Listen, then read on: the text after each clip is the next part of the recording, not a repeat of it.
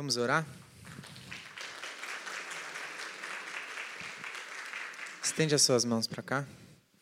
Senhor, obrigado, Pai, pelo privilégio que temos de ouvir um pouco da tua palavra. Que o Senhor abençoe Ziel nessa noite, que ele possa falar aquilo que o Senhor quer nos falar, que ele seja realmente um porta-voz das tuas palavras. Que o Senhor o abençoe.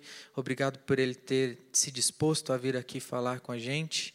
Que o Senhor abençoe a sua casa, a sua família e continue o abençoando, Pai, em nome de Jesus. Amém. Gente, boa noite. É, de fato, eu sou metodista, mas só tenho três filhos, é, porque. é, o pessoal lá, né? Esse negócio de internet ajuda bastante, né? Na época. Olha, uma alegria muito grande estar com vocês hoje, conhecer, ver mais os rostos da igreja urbana. Ah, eu participei um pouquinho na, no nascimento dessa igreja, nas conversas com Isaac, com outros que estão aqui, a gente orando lá no seminário, visualizando como seria a igreja. Então chegou o dia de conhecer pessoalmente a igreja. Então estou muito feliz com, com essa oportunidade e, sobretudo, feliz em saber como caminha bem a igreja nessa, nessa região, esse projeto, esse, essa proposta de ser igreja aqui. Deus abençoe vocês ah, bastante. E Isaac, então, pediu que eu falasse com vocês sobre o tema família. E, então, é sobre esse tema que eu quero conversar com vocês, pensando na família nesse contexto da comunidade redentiva da igreja. Como é que nós relacionamos a, o fato de sermos igreja como comunidade redentiva e a nossa família numa perspectiva também redentiva? Especificamente a nossa paternidade, como é que funciona essa paternidade na comunidade redentiva? Uh, o texto que eu vou usar para ler, é um, nós, na verdade, nós vamos ler vários textos, mas é, é, o que eu fiz quando Isaac me deu esse desafio foi eu escolhi uma relação de pai e filho na Escritura, privilegiei uma relação, uma relação de paternidade redentiva e fui a esses textos olhando a seguinte pergunta: quais são alguns elementos que nós podemos resgatar para apresentar a vocês nessa noite dessa relação entre a igreja, a família e especificamente a paternidade. Eu li então a relação de Paulo com Timóteo. Eu fui às duas cartas a Timóteo e com essa pergunta: Senhor, me mostra aqui elementos dessa relação de paternidade de Paulo, que não é o pai físico de Timóteo, mas se comporta como o pai espiritual de Timóteo, se apresenta como o pai espiritual de Timóteo. Que tipo de relação é esse? Que tipo de contexto é esse que nós podemos aplicar à, à, nosso, à nossa situação presente nos nossos dias? Então, o, o, versículo que eu vou iniciar é o versículo 2 da, da primeira carta, capítulo 1, versículo 2, que basicamente diz assim: Timóteo, meu verdadeiro filho na fé. Paternidade e, e maternidade nos nossos dias tem muitos desafios.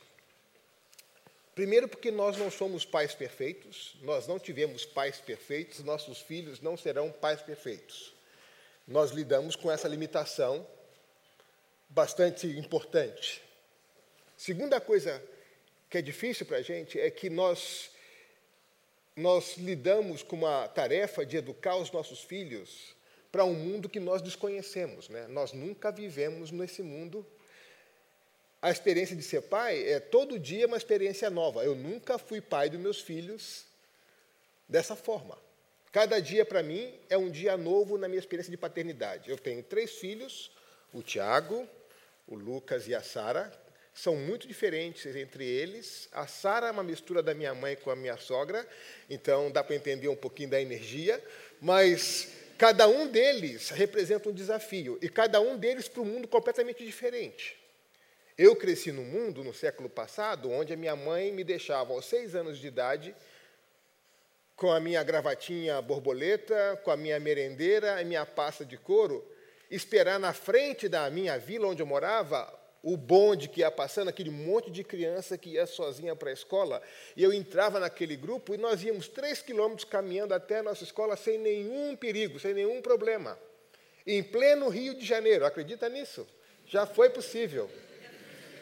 Nós íamos e voltávamos, aquele bando de crianças, e quem cuidava da gente eram as crianças maiores, os irmãos da primeira, da segunda série, da terceira série do ensino fundamental, e a gente, no jardim da infância, como a gente chamava lá no Rio, com a nossa merendeira, entrávamos no grupo e atravessávamos as ruas, íamos até a escola e voltavam. Hoje eu vou buscar os meus filhos no metrô, eu moro a sete minutos caminhando do metrô porque os três já foram assaltados a 10 metros da porta de casa. É outro mundo. São outras perguntas, é outra realidade. Como eu educo meus filhos para um mundo que eu desconheço? Como eu aplico princípios e valores para essa realidade que é difícil para mim? Além disso, nós temos uma outra dificuldade: nós temos múltiplas distrações e urgências que nos fazem, como pais, muitas vezes perder as prioridades ou perder o tempo. Eu me lembro quando eu me casei que eu tinha o hábito de, ao tomar café pela manhã, tomar café lendo jornal. E ao me casar, eu descobri que a minha esposa odiava toda vez que eu lia o jornal na mesa do café, porque ela queria que nós tomássemos o café junto. Naquela época não existia tablet. Então não podia colocar no chão para disfarçar, assim, enquanto conversava com ela e fazia aham, aham, aham, aham, né? Então eu tive que aprender a deixar de ler jornal à mesa do café, tive que acordar mais, mais cedo uma hora para ler jornal sozinho e depois tomar café com a família, a esposa, porque ela queria atenção. Nós vivemos hoje numa uma era de múltiplas distrações. Você pode almoçar com a família o tempo todo, com todo mundo no celular, o tempo todo chamando a atenção, WhatsApp, outras coisas mais. A gente pode perder tempos importantes porque deixamos passar, porque estamos ligados com outras coisas. Então, um mundo de múltiplas distrações e urgências que nos fazem perder foco e nos fazem perder o tempo. O desafio de ser família. Nessa semana que passou agora, durante esses sete dias, eu atendi sete famílias. Dessas sete famílias, nenhuma da minha igreja, passando por situações terríveis como família. Era difícil medir a intensidade da dor de cada problema compartilhado. Foram caixas e caixas de lenço de papel consumidas por meio de lágrimas. Algumas situações eu conseguia reagir um pouco falando alguma coisa e orar com a pessoa, outras eu tinha que ficar em silêncio, só esperando as lágrimas descerem. E eu estou falando de famílias cristãs. E depois orar, orar. Algumas dessas famílias me mostraram a seguinte situação. Eu perguntei para alguns deles: Onde vocês passaram os últimos anos? Como foi a sua vida comunitária, a sua vida de igreja nesses últimos anos? Uma foi bem honesta dizer: nos últimos 15 anos nós não tivemos uma vida regular na igreja, nós íamos. Justamente essa pessoa dizendo para mim, mas eu quero saber qual é a palavra da igreja nesse momento de crise, qual é a palavra normativa da igreja. Eu perguntei, mas se nesses 15 anos a palavra da igreja não foi importante, para alimentar, para orientar, para cuidar, por que ela será normativa nesse momento de crise? Se ao longo desse tempo a palavra de Deus não foi importante para vocês, por que vai ser nesse momento importante? Olha, não, não espere uma palavra normativa da igreja agora. O que você pode esperar da igreja é acolhimento, abraço, a solidariedade, a oração, mas uma palavra que não foi importante todo esse tempo, não vai ser importante agora, porque a importância é um reconhecimento que se cultiva. Então, aqui você vai ter abraço, choro, acolhimento, solidariedade, consolo, mas essa palavra precisa crescer na relação de vocês ao ponto de ser normativa para a vida de vocês.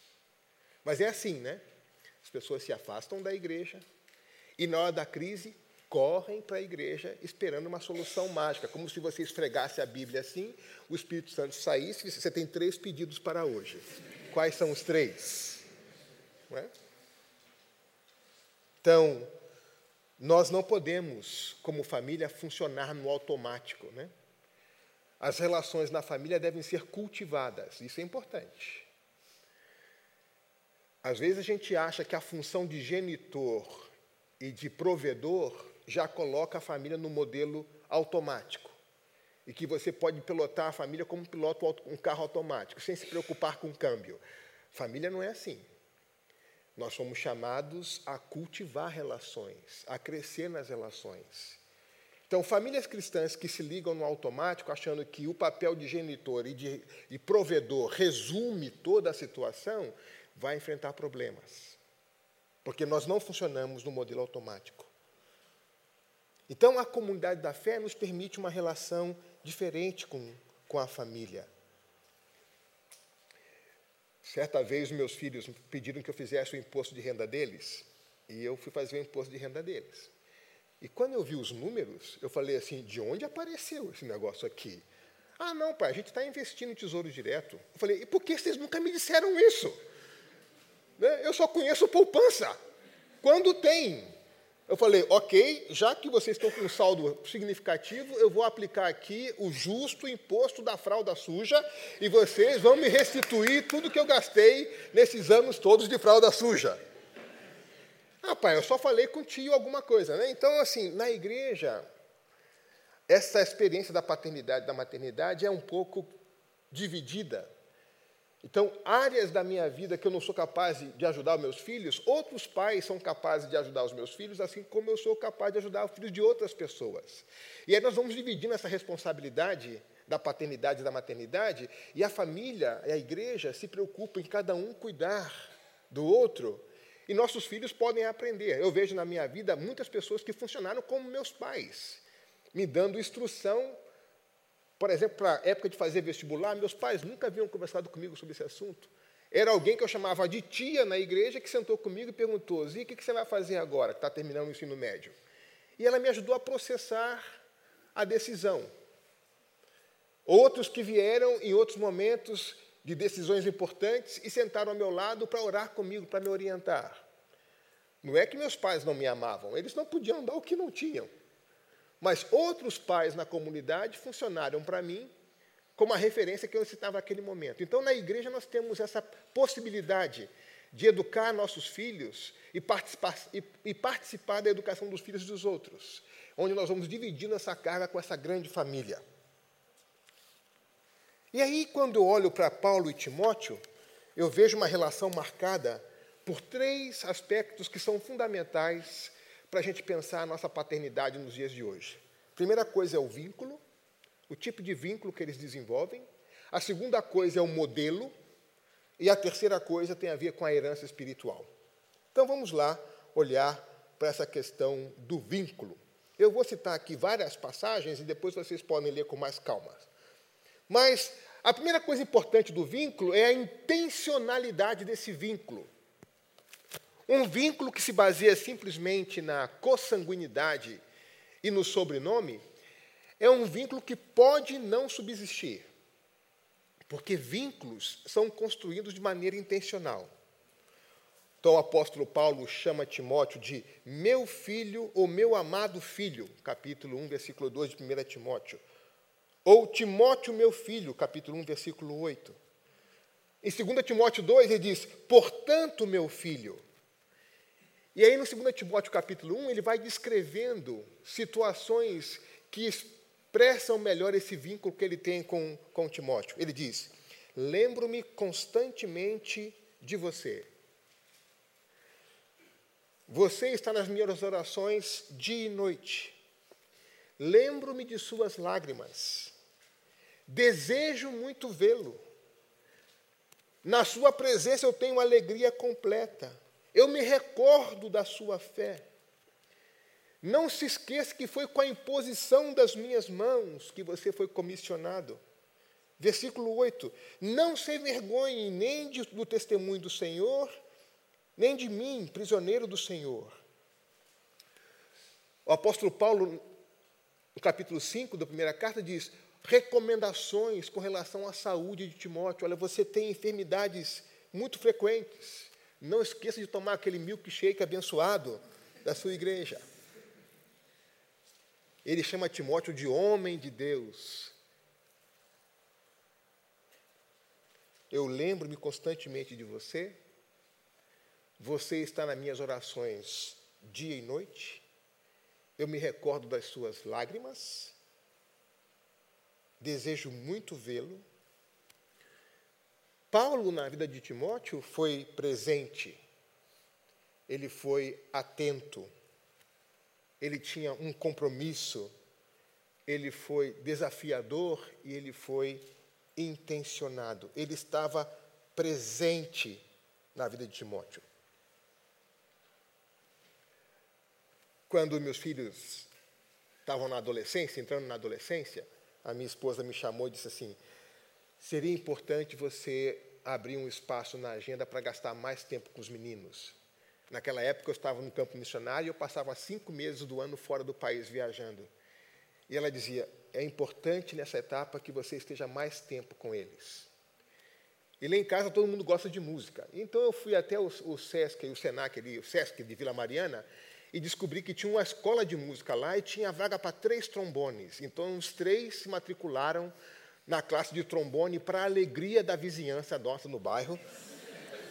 E durante cinco anos, nós passamos os três estudando durante três horas por semana trombone no SESC da Vila Mariana. Às vezes eu tinha que faltar a aula por causa das viagens e meus filhos estudavam, depois, quando eu voltava, eles tentavam me ensinar as aulas. Mas aquele tempo, junto tocando com eles, foi fundamental, dos 10 aos 15, 16 anos deles, foi fundamental naquele período nós estarmos juntos tocando trombone. O mais velho resolveu correr comigo, e ele corre maratonas comigo. Então, às vezes nós tínhamos provas, por exemplo, de 75 quilômetros, ou provas de 42 quilômetros. Nós tínhamos 4, 5, 11 horas para correr juntos e conversar. Conversamos muitas coisas enquanto corríamos, trocamos muitas ideias. Tempo junto, intencionalidade. Foi uma boa recomendação da minha esposa. Invista tempo com eles. Quando chegou a época da minha filha, eu perguntei, Sara, o que, é que você quer que o pai faça? E ela veio com umas ideias muito sugerentas. Eu falei, não, vamos fazer pilates juntos. E aí nós fomos pilatear juntos. E por três anos pilateamos juntos. Ela continuou e eu parei. Já lavei minhas mãos dos pilates, é ou não é? Mas, enfim, nós continuamos juntos. O que de melhor um pai pode dar para um filho? Senão a sua presença. Não há nada melhor que um pai pode dar para um filho do que a sua presença. Estar presente quando o filho chora, orar por ele de dia e de noite, desejar vê-lo, ter a alegria em seu filho, lembrar-se constantemente dele, estar presente, uma presença atenta, atenta. Essa presença atenta cria vínculos entre pais e filhos. Vínculos afetivos são resultado de uma ação intencional. Consanguinidade e sobrenomes não produzem vínculos duradouros. O que produz um vínculo duradouro é uma presença atenta e contínua. Nesse mundo de múltiplas oportunidades que nós vivemos, no mundo da pressa, os vínculos se tornam muito superficiais. Qual é a prioridade que nossos filhos têm? Como é que a gente constrói memória na relação com esses filhos? Gente, a alegria do jardineiro está na flor, né? não nas ferramentas, não é verdade? Por mais interessante que seja o conjunto de ferramentas que você tem para fazer o jardim, a sua alegria como jardineiro está em que a flor floresça. Às vezes, como os pais, nós nos alegramos muito mais com a nossa caixa de ferramenta do que com as flores. o que, que é o fim, o que, que é o meio. A primeira coisa importante que eu vejo aqui, na relação de Timóteo com Paulo, é essa intencionalidade de vínculos. Essa presença expressa, essa intencionalidade, permitiu Paulo poder citar essas coisas. Eu me lembro das suas lágrimas. Eu me lembro da sua fé. Eu tenho muito desejo em vê-lo. Você está nas minhas orações de dia e de noite. Vínculos, presença. A segunda coisa que eu acho muito interessante aqui nessa relação de Paulo com Timóteo é o modelo. O privilégio sempre implica em responsabilidade, não é mesmo?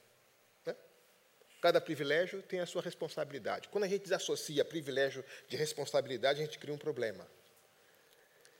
E não há nada mais poderoso do que o exemplo. Como pais, nós sempre modelamos para os nossos filhos. Modelamos quando fazemos e quando deixamos de fazer. Modelamos pelos sims e modelamos pelos nãos. Nós sempre modelamos. Sempre. Quando eu fiz oito anos de idade, meu pai resolveu que era o momento de eu fazer compras na feira sozinho. Então, eu aprendi com ele a fazer feira. Eu ia com ele até o final da feira, vendo os preços das coisas e voltava comprando depois, tentando negociar o melhor preço. Então, eu tinha o carrinho de feira em casa, Naquela época, uma criança pequena podia andar com dinheiro na mão. Eu andava com dinheiro como trocador de ônibus, que dobrava o dinheiro assim, colocava o dinheiro na mão e eu ia fazer feira. E eu ia fazer feira, e quando comprava as coisas e trazia o troco, meu pai disse: Você comprou toda a lista e trouxe o troco? O troco é seu. O que eu não sabia é que aos oito, aos nove, aos dez anos, quando eu saía para fazer feira sozinho, na verdade, meu pai estava atrás de mim, observando para ver como eu atravessava a rua, se eu não era enganado por ninguém, se estava tudo certo. Sem que eu soubesse, de longe ele estava me observando. Ele havia modelado para mim como fazer feira, eu aprendi com ele e ele então me observava de longe. Quando aos seis anos eu disse que ia ser missionário, ele falou assim: vamos começar hoje a escola de missões. Abriu uma, um armário no, no quintal de casa, cheio de sapato velho, e disse: A sua tarefa é engraxar esses sapatos, todo sábado. Falei, mas o que, que tem a ver a obra missionária com engraxar sapatos? Ele disse: Enquanto você engraxa os sapatos, eu vou lhe contar a história de Guilherme Kerr, o missionário que foi como sapateiro para a Índia, um missionário inglês. E eu, até hoje, tenho minha caixa de sapatos. Eu engraxo os meus sapatos e toda vez que eu engraxo meus sapatos, eu me vejo com seis anos, meu pai me contando a história de Guilherme Kerr. E eu tenho a minha caixinha de sapatos. O meu pai já não está mais aqui, mas a caixa de sapatos está lá. Claro que a graxa já é outra, mas a eficiência continua no processo. Ele dizia: Meu filho, no campo missionário vai, vai haver momentos onde você não vai ter sustento. Vai ser necessário aprender a engraxar sapatos, lavar louça, fazer outras coisas para que você sobreviva. Eu fiquei 33 anos no campo missionário e eu lembrava dessa experiência de meu pai me ensinando aos seis anos sobre a vida de Guilherme Kerr enquanto eu engraxava sapatos. Olha que interessante o versículo 13 do capítulo 1 de 2 Timóteo. Olha só a afirmação que Paulo faz. 2 Timóteo 1,13 diz assim: retenha com fé e amor em Cristo Jesus o modelo da sã doutrina que você ouviu de mim. Retenha o modelo que você ouviu de mim. E ele continua, versículo 10 e 11, no capítulo 3 dessa mesma carta. Olha o conteúdo daquilo que ele ouviu. O texto diz assim: você tem seguido, me seguido de perto. E tem visto o meu ensino, a minha conduta, o meu propósito, a minha fé, a minha paciência, o meu amor, a minha perseverança, as perseguições e os sofrimentos que eu tenho e tenho visto todos os livramentos que o Senhor tem dado. Olha o conteúdo programático dessa universidade da vida, dessa escola da vida que Paulo ofereceu ao Timóteo. Você me acompanha de perto. E porque você me acompanha de perto, você tem aprendido sobre o meu ensino, a minha conduta, o meu propósito, a minha fé, a minha paciência, o meu amor, a minha perseverança. Tem visto as perseguições e os sofrimentos. Tem visto como de todas as coisas o Senhor me livrou. 1980, meus pais resolveram mudar do Rio de Janeiro para a Serra, da cidade do Rio para Nova Friburgo. Papai resolveu comprar uma casa. Ele comprou a casa em Nova Friburgo, mas para poder pagar a casa, ele precisava vender a nossa casa lá no Rio de Janeiro. Então ele colocou uma placa na frente da casa, uma casa que tinha um terreno muito grande. Chegou o dia de pagar a casa e o dinheiro não havia, porque ele não tinha vendido a casa. Então, no café da manhã, nós nos sentamos para orar. Ele disse: Vamos agradecer ao Senhor o dinheiro que ele vai mandar para poder pagar a casa hoje. E eu já tinha 17 para 18 anos, falando assim: meu pai é um irresponsável. Como é que ele compra uma casa sem ter o dinheiro todo? Por que, que ele marcou? Ele não tem juízo. E meu pai, vamos orar? Sim, vamos orar. Vamos orar. Acabamos de orar, toca a campainha. Aparece um senhor lá na frente. Morava numa região militar, mas eu não conhecia aquele senhor muito bem. Então, segui meu pai. Meu pai se aproximou do portão falou: Pois não, bom dia. Ele disse: O senhor quer me vender essa casa? Aí eu, hein? Meu pai disse: Claro, a casa está à venda. Ah, é? Não sabia. Não, claro, está a placa aí na frente. Que placa? Está aí. Na árvore pendurada. Ele, não tem placa nenhuma aqui. A placa havia caído e ficou entre a árvore e o muro. Então, estava no chão a placa. E eu fiquei assim: Nossa, Jesus, aí vem, né? Placa no chão, tem cheiro de milagre aqui nesse negócio. E eu só observando. E meu pai falou assim: Olha, já é sexta-feira, eu, não tenho condições de ir hoje ao cartório com o senhor, e eu preciso pagar. Contou a história. E o cara falou assim: Quanto senhor quer vender a casa? Meu pai disse o valor e disse assim: senhor me espera um minutinho, eu vou em casa buscar o dinheiro. Eu falei: Meu pai, esse cara é traficante.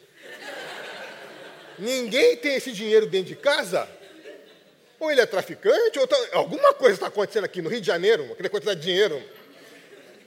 E ele falou: Bom, vamos ver que dinheiro é esse. E o senhor veio com uma bolsa assim na mão, e de fato, ali estava o dinheiro. Meu pai falou para ele assim: Bom, o senhor vai ter que esperar até segunda-feira, porque não dá para ir no cartório hoje, eu preciso pagar a casa hoje, na segunda-feira eu vou com o senhor no cartório e a gente oficializa a compra e venda. E o senhor disse: Tudo bem, pode ir. Eu falei, é milagre, é milagre. É um traficante que confia no Senhor. É uma coisa assim. Meu pai foi, comprou a casa, pagou a casa, voltou. Na semana seguinte fez a documentação, enfim. Isso foi em 80. 88 eu já morava em São Paulo, estava na sede da missão aqui. Um dos nossos missionários teve que voltar para os Estados Unidos. Um filho dele nasceu com a síndrome de Down, ele não podia ser bilíngue, então, a, o médico disse: ou ele vai aprender inglês ou vai aprender português. Então, eles decidiram voltar para os Estados Unidos para poder educar o filho lá, onde, no contexto maior da família. Ele colocou a casa para venda para poder comprar a casa lá e estava ficando nervoso porque não tinha vendido a casa. Eu falei, Bill, vou te contar uma história. E eu contei a história de oito anos atrás. Ele ouviu, não falou nada, e chegou o dia dele ir embora, ele não vendeu a casa. Falei, é, nem sempre o milagre acontece, né? Fiquei pensando, não devia ter falado nada para ele, né? Criei expectativa e ele vai para os Estados Unidos, quando ele aterriza em Denver, na casa da família, chega em Denver e aí toca o telefone da casa do pai dele. E era um pastor de uma igreja batista em Denver falando: Olha, nós soubemos que você era missionário no Brasil e voltou para os Estados Unidos. Nossa igreja está mandando um missionário para São Paulo nós queremos pedir a você que nos ajude a encontrar alguém que queira vender uma casa em São Paulo, mas tem que ser uma casa em frente ao colégio americano, a, a PACA, porque, é, enfim, para ficar mais perto da escola para as crianças. Ele falou assim: Eu tenho a casa lá. eu acabei de chegar. O pastor assim, a gente pode comprar a sua casa lá e pagar você aqui? Ele disse, pode. E aí ele me liga dos Estados Unidos. Ziel, aconteceu de novo. Eu saí do Brasil morrendo de raiva de você, porque você falou aquele monte de coisa para mim, e eu fiquei assim, ah, esse cara é maluco, não sei o quê. Eu falei, pecador miserável. Por isso que Deus te levou, missionário sem fé. Fica aí mesmo, não precisa vir para cá não. Andando de perto, a gente vai vendo coisas que vai modelando a nossa confiança em Deus. Você tem me seguido de perto, Timóteo. Tem visto o meu ensino a minha conduta, o meu propósito, a minha fé, a minha paciência, o meu amor, a minha perseverança, as perseguições e os sofrimentos e os livramentos que o Senhor tem dado, porque você está perto de mim. Paulo modelando na vida de Timóteo. Aí tem uma segunda dimensão no versículo 14 desse mesmo capítulo, que é muito interessante. Olha o que Paulo diz para Timóteo. Quanto a você, permaneça nas coisas que aprendeu e das quais tem convicção, pois você sabe de quem o aprendeu. De quem o aprendeu? A autoridade vem do exemplo. Não vem da posição de hierarquia. A autoridade vem do exemplo. Então a pergunta aqui para os pais é: de perto, o que os nossos filhos estão aprendendo com o nosso modelo?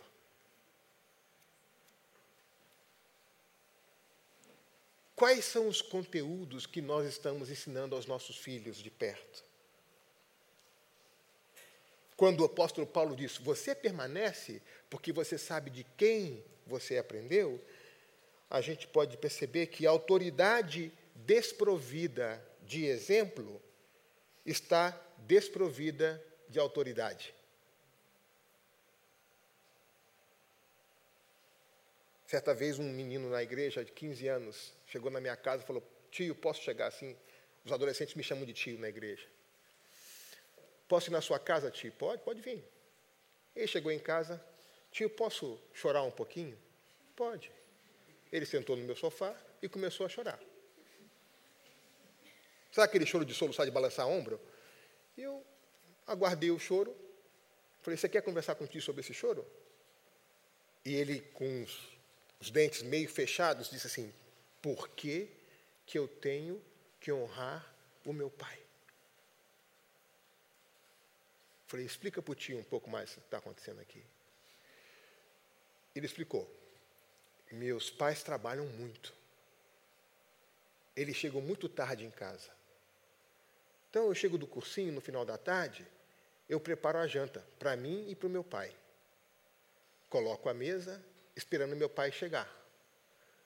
Quando ele chega, eu me sento à mesa esperando que ele venha comer comigo. Ele pega a comida, senta no sofá para ver o jornal, enquanto eu como sozinho à mesa. Do sofá, ele fica reclamando da comida que eu fiz. E depois fica me obrigando a lavar as coisas, gritando comigo. Tio, isso não está certo, né? Falei, minutinho só. Chamei o pai pelo telefone. Falei, o que está acontecendo? Estou com seu filho aqui na minha casa. Ele me falou essa situação. Isso é verdade? Ele disse, eu sou o sacerdote desse lar ele tem que me obedecer calado. É assim que funciona nessa casa. Falei, rapaz, me conta, na nossa igreja, qual é o filho de 15 anos que você conhece que cozinha para o pai, para o pai comer? Os meus filhos, se descobrirem que o meu pudim está escondido atrás do giló, eles catam. E quando eu chego em casa, cadê minha sobremesa? Ih, pai, já era, estava aí dando sopa, a gente comeu. Ela pega o meu pudim, põe atrás do giló, atrás do quiabo, tudo escondido. Eles vão lá, acham. De quem é isso aqui? Já era. O teu filho cozinha para comer com você. Eu perguntei quantos jovens na nossa igreja. Eu, em toda a minha existência, é a única vez que eu ouvi essa história de um adolescente, menino, que cozinha para o pai esperando o pai chegar para comer junto e o pai fica reclamando. Falei, desse jeito que você usa autoridade familiar, você vai perder os seus filhos. Perdeu o filho mais velho, perdeu o filho do meio, perdeu o último filho, perdeu o casamento, porque era uma autoridade desprovida de exemplo. A autoridade desprovida de exemplo está desprovida de autoridade. O apóstolo Paulo diz assim: Você sabe de quem você aprendeu. Agora, olha que coincidência interessante. Essa vocês têm que abrir. Abra lá 2 Timóteo 4,13. E depois 1 Timóteo 4,13. Que coincidência interessante isso aqui. Em 2 Timóteo 4,13, Paulo faz menção de me traga os livros e, sobretudo, os pergaminhos. Lembra disso? Me traga a capa, os livros e os pergaminhos. Não é isso? 1 Timóteo 4,13, ele diz assim: Timóteo, dedique-se à leitura pública. Oh. O pai espiritual pede os livros e os pergaminhos. É um bom exemplo. O desafio: dedique-se à leitura pública dos textos. Olha a relação de exemplo e a autoridade para dizer, dedique-se a isso. Ele sabe. Paulo, na prisão, na segunda prisão, prisão romana, escura, úmida, no buraco do chão, não é igual à primeira prisão onde ele estava, me pede os pergaminhos e os livros. E ele me exorta a ler, porque eu vejo na vida dele a importância que isso tem. Percebe? Autoridade desprovida de exemplo está desprovida de autoridade. E eu diria para vocês o seguinte: toda vez que a autoridade é desprovida de exemplo, nós temos um abuso de autoridade. E vocês sabem que 100 em 101 casos de afastamento das pessoas da igreja, é motivada por abuso de autoridade. Autoridade sem o respaldo do exemplo. Autoridade simplesmente pelo uso do poder. Primeira coisa importante, vínculo intencional. Segunda coisa, modelar. Nós modelamos. Terceira e última coisa que eu vejo aqui é a dimensão da herança espiritual. Muito do nosso esforço como pais é, é gasto nessa dimensão, né? afinal, nós queremos deixar alguma coisa para os nossos filhos. Nós nos empenhamos em dar uma melhor escolarização que nós tivemos com, do que para os nossos filhos, e não confunda escolarização com educação, são coisas diferentes, mas todos nós nos empenhamos para que nossos filhos possam estudar em boas escolas, é, nós procuramos né, é, fazer sacrifícios para poder pagar uma boa mensalidade, uma boa escola. Muitos de nós que temos a oportunidade procuramos deixar um patrimônio, alguma coisa para os filhos, né? Um, umas terras assim no Mato Grosso. Vai no Mato Grosso, pega uma caixinha cheia de terra, traz assim, trouxe aqui umas terras do Mato Grosso para você, aqui, e vamos trazendo. É uma ideia de patrimônio, não é? Encher a caixinha de fósforo de terra de angulares diferente eu trouxe umas terras do Mato Grosso para você aqui. Né? É, a gente luta contra o fantasma das privações. Né? A gente não quer que os nossos filhos passem pela mesma dificuldade que nós passamos. Então a gente se esforça para dar o melhor ah, para os nossos filhos. Mas nós já vivemos o suficiente, nós já vimos o suficiente para saber que nada disso assegura uma boa vida, é ou não é? Pelo contrário. Pelo contrário. Muitas vezes, uma escola muito cara é justamente o lugar onde seu filho perde o caminho, por causa das influências que tem, por causa das facilidades. Quando a gente sabe que, na Escritura, uma boa vida nasce da sabedoria, e que o princípio da sabedoria é o quê? O temor do Senhor. A Bíblia diz que os insensatos desprezam a sabedoria e a disciplina. Ou seja, nós temos muitos tolos diplomados, muitos tolos endinheirados, muitos tolos famosos. Então, o nosso conceito de herança tem que ser outro. O que nós devemos deixar para os nossos filhos é esse legado espiritual. Se podemos deixar outras coisas também, deixamos. Mas o principal nós não podemos abrir mão de deixar para os nossos filhos esse legado espiritual. Paulo faz duas observações interessantes com relação a esse legado espiritual. Em 2 Timóteo, ele menciona que ele, a seguinte coisa: Eu dou graça a Deus, a fé a, a, a quem sirvo, com a, a consciência limpa, como serviram os meus antepassados. Ele diz: essa consciência limpa com que eu sirvo o Senhor nesse momento, meus antepassados serviram também com essa mesma consciência. Ele dava graças a Deus por isso. E ele menciona de novo a importância dessa herança quando fala de Timóteo. Eu sei que em Timóteo você há uma fé sem hipocrisia que primeiro habitou na sua avó Loite e na sua mãe Eunice, e que agora também habita em você. Então há um legado de geração em geração, como diz o Salmo 145, de geração em geração você vai contando as bondades do Senhor. Paulo dava graças a Deus, a maneira como os seus antepassados serviram a Deus de consciência limpa, e ele reconhece na vida de Timóteo também que a sua avó e a sua mãe tinham uma fé sem hipocrisia, uma fé não fingida. E por que, que essa herança espiritual é importante? Porque com o passar dos anos, como pais, nós vamos aprendendo a seguinte dinâmica. À medida que os nossos filhos crescem, nós vamos diminuindo a nossa presença física para aumentar a nossa influência sobre eles. Não é isso? Quando os filhos são pequenos, nós estamos ao redor deles, eles caem, a gente socorre, mas à medida que eles vão crescendo, tendo autonomia, nós vamos nos distanciando. Os filhos batem suas asas, vão morar em outros lugares, em outros países, vão estudar em outro lugar. Quanto mais os filhos crescem, maior a nossa presença física e maior a nossa influência sobre eles. Até o ponto que o Senhor nos leva, e já não há mais nenhuma presença física, mas os pais continuam sendo influentes sobre a gente. Eu posso passar aqui uma noite inteira falando para vocês só frases com as quais a minha mãe me educou.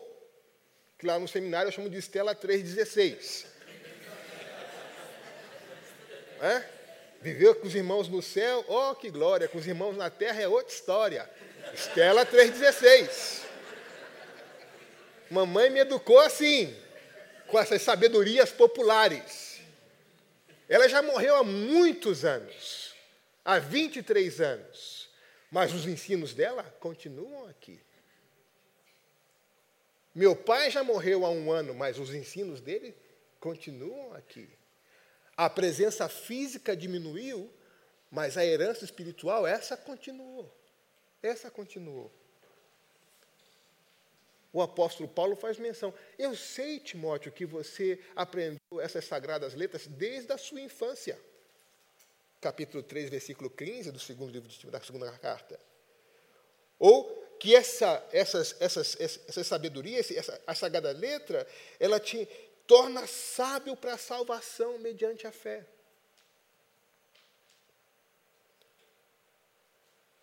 Essa consciência limpa, essa fé sem hipocrisia, e essa fé com hipocrisia aqui, essa relação entre aparência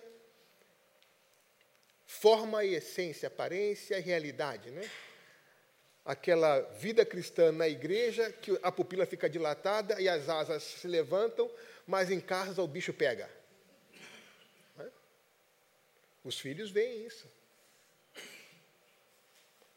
Aquela família que vem se comendo no carro para chegar na igreja. Chega. No estacionamento da igreja, a glória vem sobre eles aquele abatimento espiritual, aquele silêncio profundo, o coração fica compungido, já entra dando aleluia pela porta, é não é? E os filhos estão assim, são as mesmas pessoas? O que aconteceu? Ah, Jesus, Jesus. E aí termina o culto, a asa desce e as antenas do Wi-Fi se manifestam. o apóstolo Paulo exemplifica essa tensão. Ele diz assim: olha, se alguém não cuida dos seus parentes, especialmente dos da sua própria família, negou a fé. É pior do que um descrente. Olha isso. Essa realidade da fé pública e da fé privada. E essa responsabilidade de transmissão geracional. Né? Uma outra coisa que o apóstolo Paulo menciona que eu gosto muito é, falando sobre os ricos na igreja, ordene-lhes que pratiquem o bem, que sejam ricos em boas obras, generosos a ponto de repartir. Essa boa fé, essa fé sem hipocrisia que estimula a generosidade.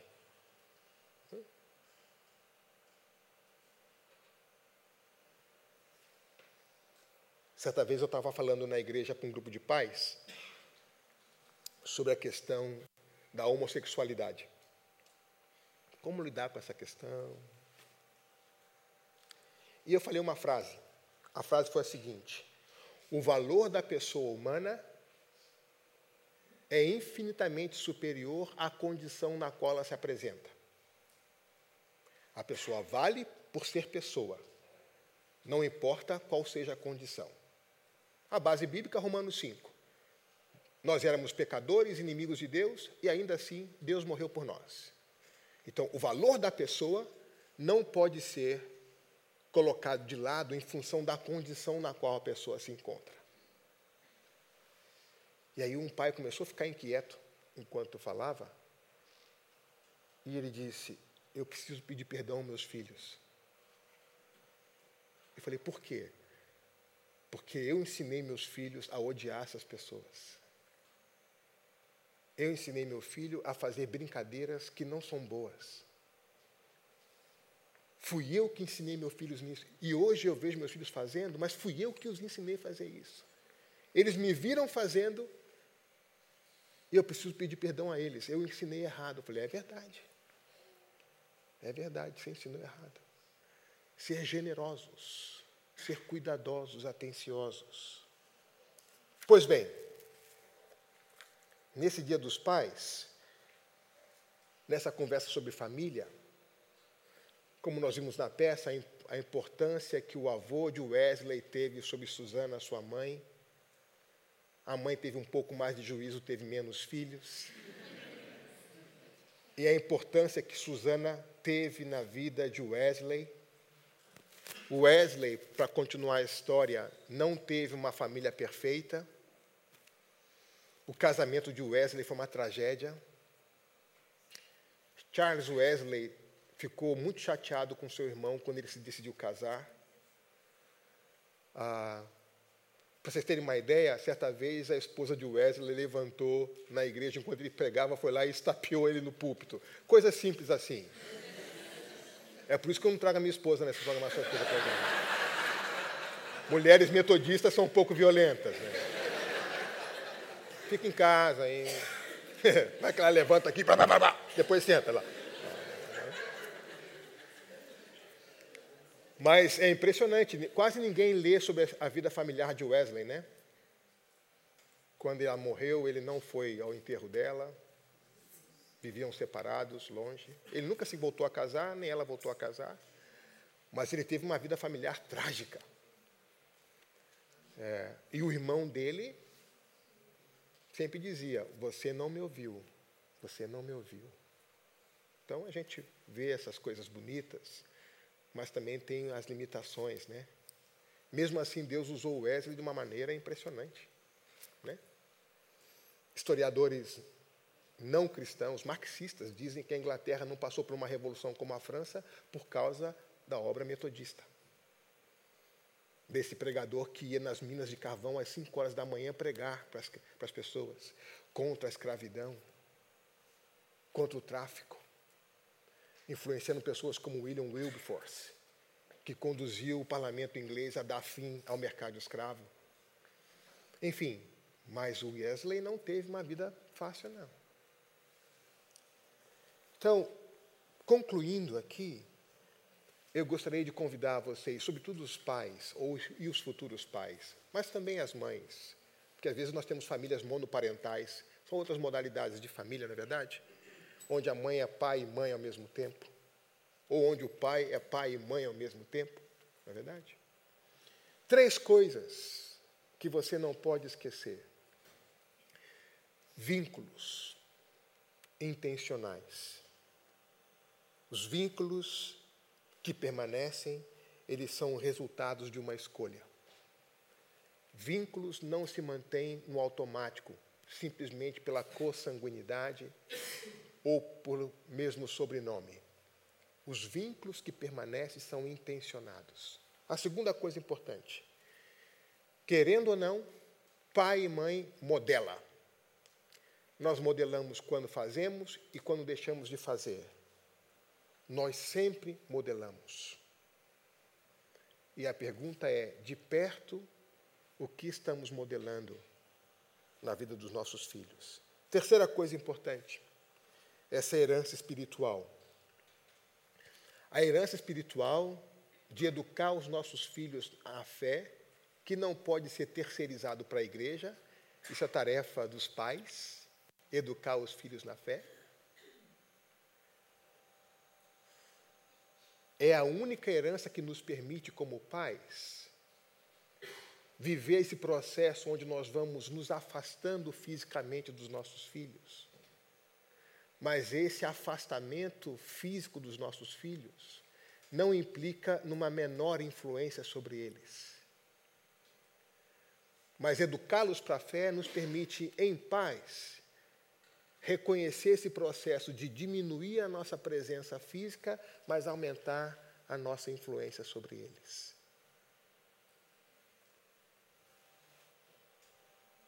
E não se esqueçam, Deus a quem Jesus nos ensinou chamar de Pai, de Paizinho, Aba.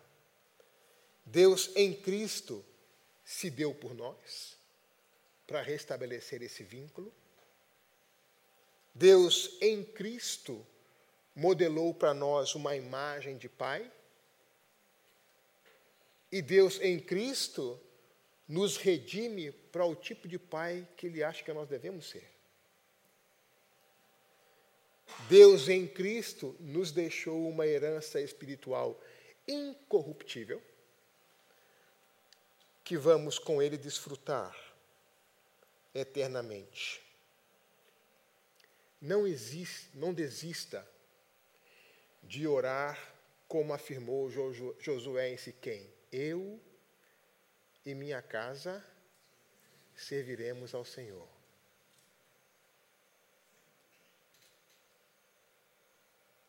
Continue orando pela sua esposa, pelo seu esposo, pelos seus filhos. Não importa onde estão, como estão, Continue orando. Continue orando. Vou terminar com esse exemplo. Posso contar mais uma historinha?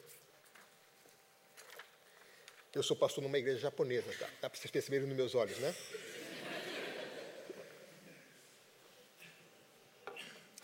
Um dia chega um senhor japonês na igreja, 60 e poucos anos, se senta lá, eu estou pregando, antes de terminar o culto, ele não consegui falar com ele. Segundo domingo que ele foi, a mesma coisa.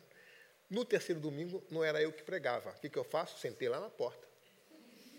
Vi o miserável entrar. Hum, falei, hoje eu pego ele. Quando terminou o culto, ele saiu. Opa! É a terceira vez que eu vejo aqui. Quem é você? Qual é o seu nome? De onde você vem? Ele disse: Meu nome é Paulo. Paulo? Não vou dizer meu sobrenome senão você vai saber quem eu sou. Eu falei, epa, pode ser um japonês da máfia, não? Pode ser um Paulo Yakuza. Falei, acho que eu excedi na minha pergunta, né? Um dia ele falou, eu quero conversar com você durante a semana. Eu falei, pode vir na igreja, a gente vai conversar. Então ele veio conversar comigo e veio se apresentar para mim. Ele disse: Eu fui durante muitos anos chefe de obras em Itaipu, lá na usina, lá na hidrelétrica. Eu fiz coisas que você nem imagina. Tem nem precisa contar. Né? Não foram coisas boas. Um dia eu estava passando aqui na porta da igreja, vim na feira, e eu descobri que, me lembrei que essa era a igreja da minha mãe. E aí eu me lembrei que ela havia me dado uma Bíblia, 30 anos atrás. E eu voltei em casa e procurei a Bíblia que a minha mãe me deu. É uma Bíblia tão antiga que ela tinha zíper. Os batistas vão lembrar disso, né? Bíblia de zíper, Joé, não é? Cantor cristão, está lá. E ele abriu a Bíblia. Quando ele abriu a Bíblia, no zíper, caiu uma folha de dentro da Bíblia. E aí ele pegou a folha. Era uma oração que a mãe dele havia escrito para ele em japonês, que ele nunca havia lido, porque recebeu a Bíblia 30 anos atrás, nunca tinha aberto a Bíblia. Quando ele abriu a Bíblia, estava lá a oração da mãe dele escrita em japonês. Enquanto ele lia a oração, ele se quebrou. Quebrou. E resolveu ir para a igreja da sua mãe. E lá ele encontrou o Evangelho. À medida que ele foi se expondo ao Evangelho, o seu coração foi mudando, a sua conduta foi mudando. A esposa, que não é cristã, ficou tão surpresa que começou a contar às filhas o que estava acontecendo. Uma filha que mora na Austrália não acreditou no que a mãe dizia. Veio ao Brasil para ver se de fato era isso que estava acontecendo. Quando ele soube que a filha viria ao Brasil, ele convidou então as três filhas e a esposa para ir na igreja. E elas foram, e, e, é, incrédulas que o pai estava indo na igreja, na igreja da Batiã, a vovó, né? Então chega o Paulo de paletó e gravata na igreja domingo de manhã. Lá na igreja, você usa paletó e gravata em duas ocasiões: quando você casa e quando você morre. No caixão, a gente não usa paletó e gravata. Ele chegou de paletó e gravata, com essa senhora e as três moças, que deduzi que eram suas filhas, ele disse, é minha esposa, minhas filhas, eu queria dar um testemunho na igreja hoje. Eu falei, é por isso ela está vestida assim? É. E aí meteu a mão no bolso, tinha um monte de folhas nas mãos. Falei, é tudo isso é o testemunho? É, tudo isso é o testemunho. Eu falei, tá bom. Ele foi para o púlpito, igreja cheia, domingo de manhã, ele olha para a esposa e diz assim, eu quero lhe dizer que nunca lhe fui fiel. Primeira afirmação do sermãozinho dele. Agora, gente, gente, isso é uma igreja japonesa. Igreja japonesa, as pessoas nem piscam, para não, entendeu? É aquele negócio. Você fica com vergonha só de pensar na ideia que alguém pode ficar com vergonha, tá entendendo? Então, aquele negócio assim, e o cara, primeira frase dele, eu nunca lhe fui fiel. A gente. E eu falei assim: quem foi o miserável que deixou esse cara falar aí na frente? Foi, fui eu, fui eu, fui eu. E ele continuou contando os seus podres. A esposa constrangida, as filhas constrangidas, e ele falando o que Jesus estava fazendo na vida dele. O que ele fazia, deixou de fazer, o que ele fazia, deixou de fazer, o que ele fazia, deixou de fazer. E aí o tempo foi passando, a gente entrando em pânico. Ele mete a mão no bolso, falei, vai pegar a faca agora, vai. Né? Acabou de pagar esse mico todo, vai fazer um final apoteótico. A lá samurai, né? Tarai, a musiquinha toca no final, com, né? Ele enfia a mão no bolso, tira uma caixa ler, está lá. E ele abre a caixinha, ele, é, era um anel. E ele disse assim: Eu quero pedir a minha esposa em casamento. É isso. Foi isso que. Vocês estavam lá? Foi exatamente essa, esse suspiro celestial que eu ouvi na igreja toda. Todo mundo. Oh, e, a, e a gente olhando para a esposa dele para ver se ela aceitava, né? Ele disse: Eu nunca lhe fui fiel, mas Jesus mudou a minha vida, agora eu quero casar de maneira diferente. Agora vai ser um casamento de verdade. A gente olhou para a esposa dele. Aí ela ficou, não sei se sem graça ou movida, alguma coisa. Ela disse assim: Eu, eu aceito. A gente, yes! E aí, em pleno culto de manhã, tivemos que parar o culto para fazer uma cerimônia de casamento. Aquele chororô na igreja danado. Fizemos lá a cerimônia de casamento, depois eu tinha que pregar. Eu falei, Paulo, você acabou com o meu sermão. Eu não sei o que eu vou pregar agora. Ele, mas não, eu só queria dar um testemunho. Eu falei, pois é, agora quando a gente chegar em casa, todas as esposas vão perguntar: quando é que você vai fazer isso lá na frente?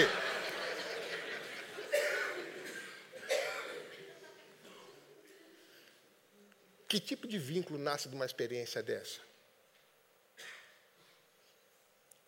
Que tipo de modelo as filhas que cresceram longe do Evangelho tiveram nesse momento? Que tipo de herança espiritual o Paulo deixou para elas e para a gente? Nos anos que o Paulo viveu entre nós, ele chegava na igreja às seis horas da manhã com um jaleco e disse: Agora eu sou zelador dessa igreja. Eu comandei muitos homens na obra em Itaipu, posso comandar aqui o trabalho. E chegava lá de jalequinho e botava tudo para funcionar na igreja. Era o cara, era o cabeça dura mais doce que nós tínhamos na igreja. Mas cabeça dura, dura, dura, dura, dura. Mas Jesus mudou a sua vida um novo contexto familiar, agora movido pelo Evangelho, produziu na vida da sua família uma modificação muito profunda. Não só na dele, na minha também. E cada vez que eu conto essa história, na de vocês também. Vocês não vão esquecer mais essa ideia do Paulo. Já estão catucando o esposo assim, está vendo? Entendeu aí? Ouviu Jesus falando? É ou não é? a igreja como essa comunidade redentiva na qual as nossas relações familiares são temperadas novamente, restauradas. Mas nós, como pais, não podemos abrir mão da nossa responsabilidade. Vínculos não acontecem no automático, eles são intencionados. Nós sempre modelamos com aquilo que fazemos e com aquilo que deixamos de fazer.